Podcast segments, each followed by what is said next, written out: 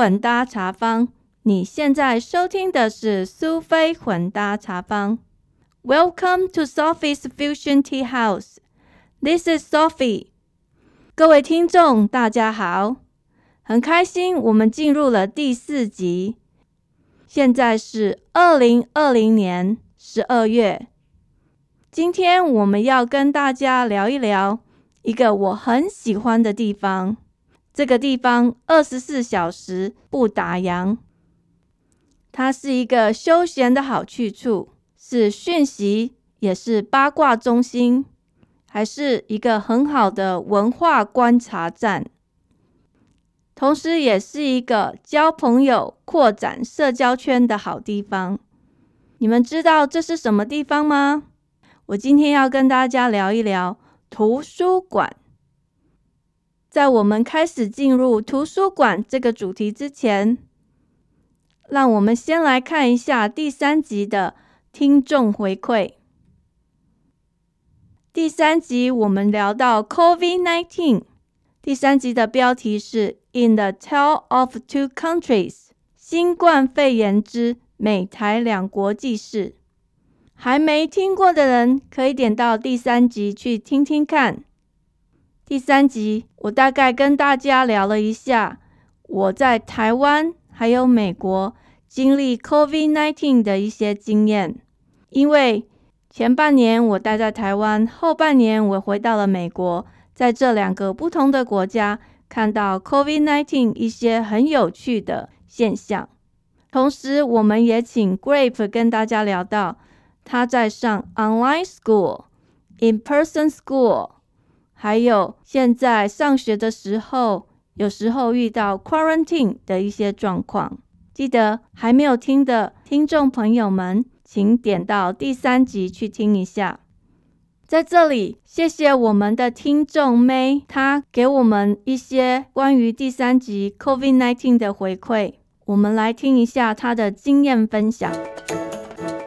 从一九年那时候，景气相当的不错。从洛杉矶搬到纽约，展开一个新的工作，本来这个是非常蛮抱希望的。然后突然急转直下，到了二零二零年，啊，回到了洛杉矶这边的办公室工作。今年年初的时候，刚开始有一些亚洲人坐地铁或公共交通设施的时候戴口罩。啊，在纽约还被很多别人，他们都会指着你鼻子骂，就是说你们这些是才是生病的人，戴着口罩才会在啊，还在外面乱跑啊什么的。然后，即使我那时候在纽约的时候去健身房，我这个 member 他咳嗽咳的是一塌糊涂，但是。我们旁边人都离他很远，但是他一样，他也没戴口罩，他一样在那里咳，也也不怎么 cover 他的 mouth。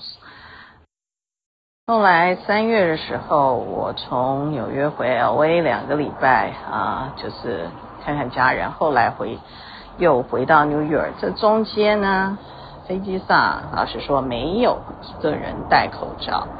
啊，这个 一路上机场什么都没有人戴，然后我身上是戴了一个口罩，偶尔拿出来就怕被 被人追打。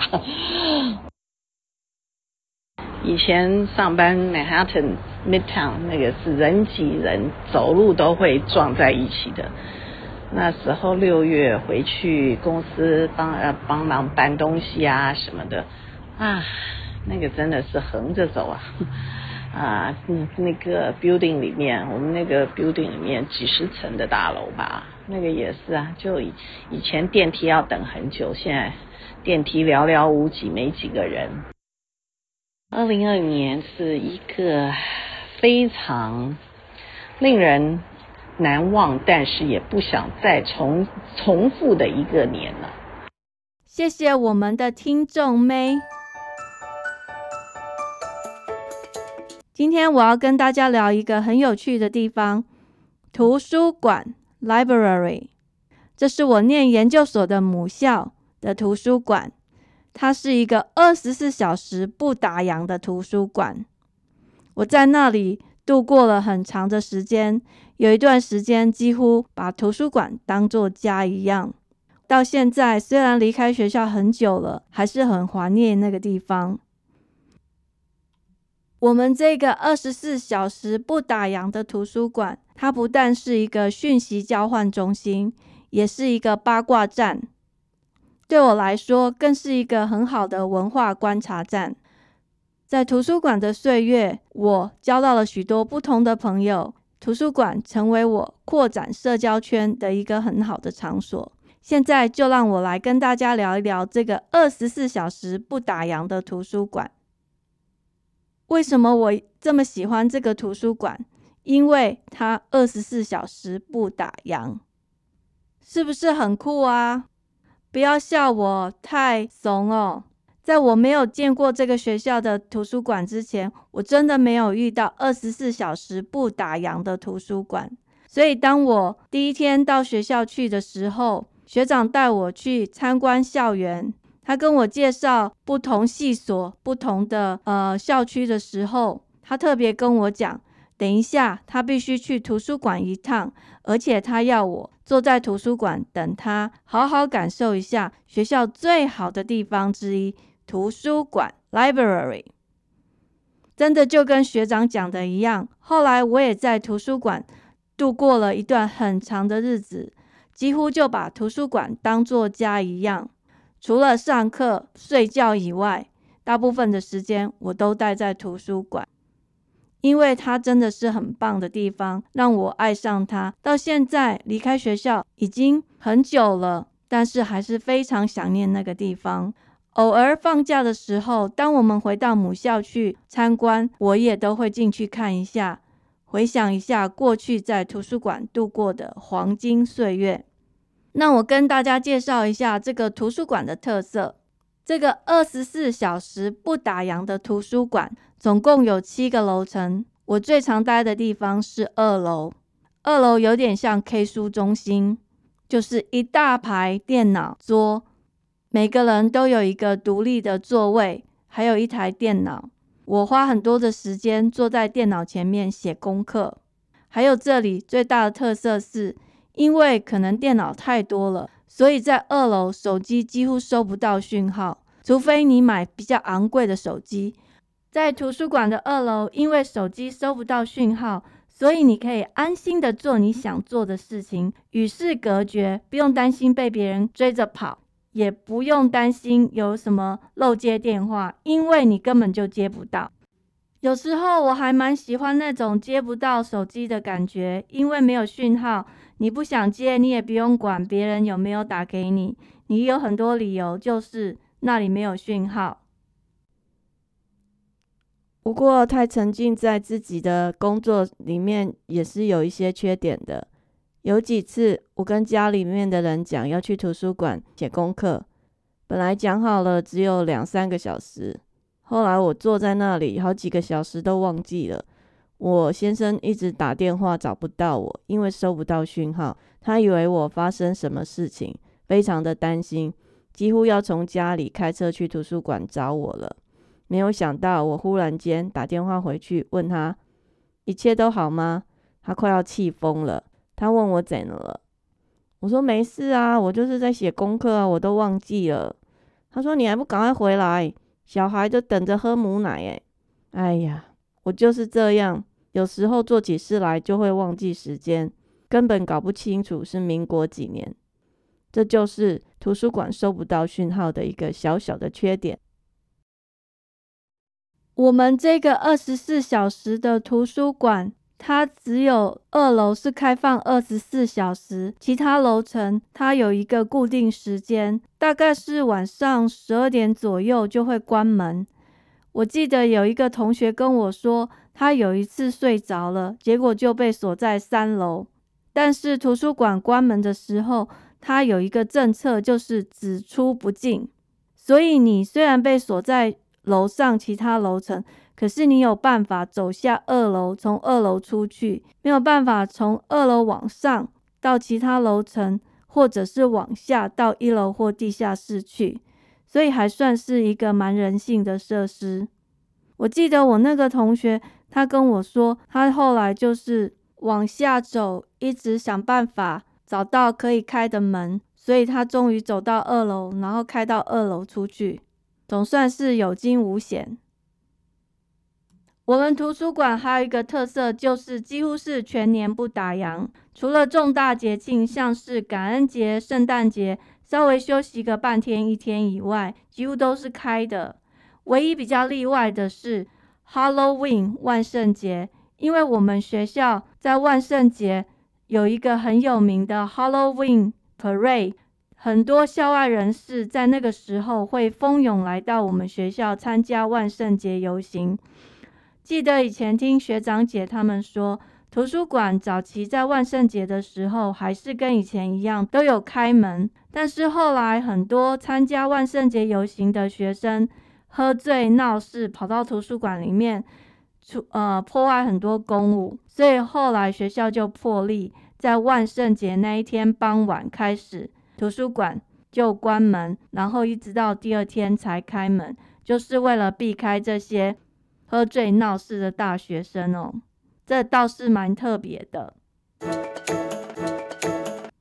那图书馆除了读书以外，我觉得是一个很好的讯息中心，也是一个八卦中心。在图书馆，我常常会遇到很多同学或是学长学姐，可以跟他们询问一些教材，或者像有些同学会互相买卖课本。这样可以节省不少钱，交换笔记或者探听一下哪一个老师上课的情形，老师教的怎么样，该不该修他的课。同时，大家在这边认识一些新朋友，也可以一起做一些 group study 或是作业。这个讯息中心真的蛮有用的，我也获益匪浅。记得有一次。有一个日本同学跟我聊天，他问我住在哪里，我跟他说我住在 Learning Commons。他说：“哈？”他用一种很惊讶又很不可思议的眼光看着我说：“你住在这里哦？”我说：“没有啊，我住在 Learning Commons。”他说：“Learning Commons 就是图书馆呢。”哦，我说：“没有啦，我住在是 University Commons。”可能我就是常常待在图书馆，所以觉得图书馆是自己的家。接着他就问我说：“哎，那你今天要怎么回去啊？”我说：“平常我都是坐早上第一班公车来，晚上最后一班公车回去。现在十点多了，我也不知道该怎么办。可能待会就走路回去吧，反正只有二十几分钟。”他说：“难道你不怕等一下会经过那个墓园吗？”我说我都已经走习惯了，应该没有什么大问题啦。他跟我说，可是现在很冷了，你这样走应该会蛮蛮冷的，而且已经太晚了。你要不要跟我一起坐计程车回去？我心里想说，可以坐计程车哦，那不是很贵吗？那个日本同学跟我说，其实一趟才美金六块钱。那时候我才知道，哇哦，原来。从图书馆坐回去我们住的地方，其实也不会太贵，只有六块钱。所以那一天晚上，我就跟他一起搭计程车回去。那是我在美国第一次坐计程车，真的是蛮特殊的经验。因为人来人往，有很多同学都会出现在图书馆，所以那里也成了一个很好的。呃，promote center 有什么译文活动，大家也都会在图书馆看到一些公告，或者是口碑相传，来自不同国家或是呃不同系所的人互相告知彼此有哪些好康的可以去。说好听，图书馆是一个讯息集散中心，其实也是一个八卦站。你有时候会在那里听到不同的八卦。特别是像有一些人就会讲某某某是什么渣男，遇到他可能要小心一点。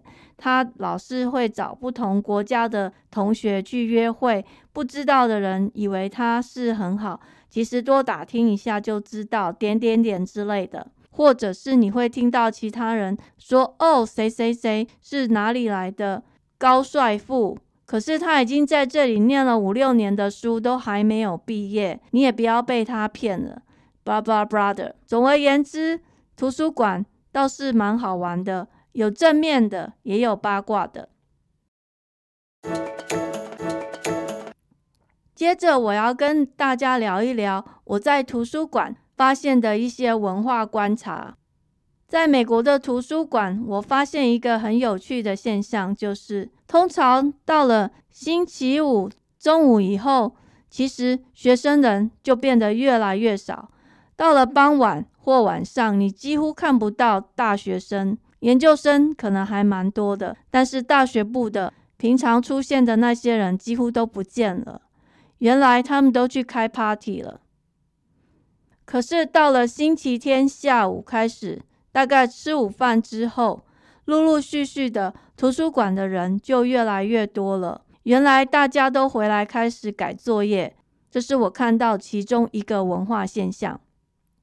嗯，还有图书馆是一些国际学生交流的好地方，你会看到不同国籍的学生，他们会聚集在不同的区块。比如说，日本、韩国或者是中东的同学，他们有一些不同的特性。某一些国家来的人，他们讲话特别小声，或者有一些人，他们讲起话来就手足舞蹈，好像在跳舞一样。还有人讲话的声音，其实他们就是在讨论，可是你会以为他们在吵架。在图书馆。我常常听到各个不同国籍的同学用不同的母语在聊天，也觉得蛮特别的。那里其实也是一个很好学语言的地方，你可以学到蛮多基本的打招呼，或是其他简单的应对语言。还有很多国家来的学生的学生会也会在图书馆跟其他学生会的会长。做一些交流，然后捧墨他们学校的活动。每年的春天都有一个著名的 Sakura Festival 樱花季，很多人都会跑到图书馆去找一些日本同学，跟他们要买樱花季的入场券。在我求学的经验中，图书馆其实是一个交朋友、扩展社交圈的好地方。在图书馆写功课，你很容易遇到你的同学，接着又是同乡，同学就跟你的同乡认识，同乡又跟你的同学认识，就这样一个接一个，无形之中，整个社交网络就在图书馆展开了。像我在图书馆就认识一个日本人，那个日本人人蛮有趣的。那个日本人他有一个很特别的兴趣，就是他喜欢剪头发。他说他以前从来不会剪头发，可是到美国读书以后，因为必须自己剪头发，他就开始练习剪头发。剪着剪着，他把剪头发当成一个兴趣。后来他就会帮其他的朋友剪头发，结果他也帮我剪头发。我觉得他好有趣，而且他剪的还蛮专业的。他跟我说。他就是把它当成一种兴趣，因为大家都没有钱去发廊剪头发，所以慢慢的同学之间口碑相传，一个介绍一个，变成国际留学生之间的专业理发师，很多人都有找他剪过头发。他也因为这样的剪发经验，培养出一个副业。他还开玩笑说，以后毕业如果找不到工作，也可以去帮人家剪头发，这倒也是一个不错的想法。还有在图书馆，因为认识了很多人，所以对于那些没有车子的留学生，他们就有机会，可能可以搭便车，跟别人一起去买菜，大家互相照顾，或者是跟不同的人练习厨艺，煮出更好吃的东西来。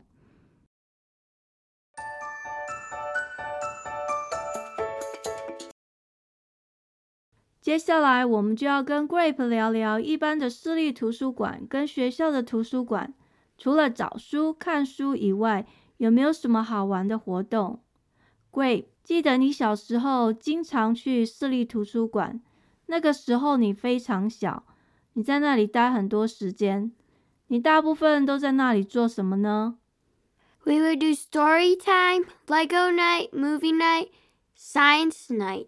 Some of those activities were like at science night, we would learn about different things, like about nature or flowers or other things. Movie night, we would watch movies that were like around the holiday, say Christmas, we'd watch a Christmas movie. And story time, like the people there would read us some stories about like just fairy tales and stuff. And Lego night, we would build things and like whatever you like built or something. If you have a car, we would all try to build a car to compete, like which could go the fastest. 所以你说你们那个时候大概有几个不同的活动，像是 Science Night， 就是一些科展的活动，你们在那些玩一些科学的游戏。然后 Movie Night 根据不同的季节，它可能会有一些主题式的电影让大家去看。Yeah. Story time 的话，就是去那边听故事，通常都是一些很小的小朋友跟着爸爸妈妈去听故事，就是要让他们开始培养喜欢读书的兴趣跟习惯。最特别的就是 Lego Night，他会放很多 Lego 在那里，让小朋友自己乱挑。那通常他会指定一个主题，说，例如现在要玩组装车子。那大家就呃根据你手边有的乐高，然后做一个车子出来。有时候可以比赛看谁的车子跑得比较快。那有时候他就是让小朋友就自己在边随便乱玩就好了。那还有记得有一年就是你大概要升小学一年级的时候，你几乎整个暑假都在那个市立图书馆，几乎每天都去。你记不记得你大概做什么活动？reading logs, music concerts, science activities, and magic shows and like play with my friends. Oh, reading log 就是小朋友要读书，然后他会给你一个表格，你就把你每天读多少的时间填在上面，然后会有那个奖品。你记不记得你那时候每天看很多书，然后会去领奖品？Yeah. 你喜欢那个 reading log 吗？It was okay. Like it was pretty fun because like after you did all those books, you would earn a gift. So I think that's what motivated lots of kids saying things like, "Yeah, if I do this, I can get that." So, yeah. 其实那个奖品没有很好啦，但是就是一个，就像你刚刚讲的，一个动机，让小朋友会想要读很多书，然后他就会回到图书馆去领奖品。然后越常去图书馆的话，他就会越容易借书，然后看更多书。那你记不记得那时候我们还有去看有一个很特别的，就是 magic show。Yeah, so people would like go to the library and do all these really cool tricks, and like the kids, like like when I was younger, we would think it's really cool, and at the time, it was really cool to see people do all these different magic tricks.